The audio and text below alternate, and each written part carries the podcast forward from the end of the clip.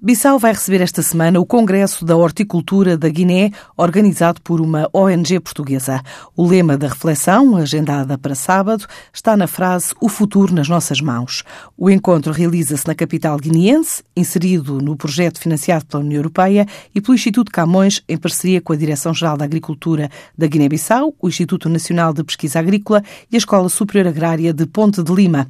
A Guiné é um dos principais produtores de castanha de caju, exporta mais de 90% das 200 mil toneladas médias anuais, gerando uma receita na ordem dos 156 milhões de euros. A produção e comercialização ainda não se desfazem os produtores rurais, apesar da Aliança Africana, que agrupa países como a Costa do Marfim, Gana, entre outros, colocar a Guiné-Bissau como o segundo maior produtor do continente, logo a seguir à Costa do Marfim. O Alandroal mergulhou na gastronomia do peixe do rio. Até ao próximo fim de semana conseguiu mobilizar 15 restaurantes de todo o Conselho e apresenta como novidade deste ano a chamada Rota do Petisco, uma espécie de rally paper pelas capelinhas da restauração da vila do distrito de Évora.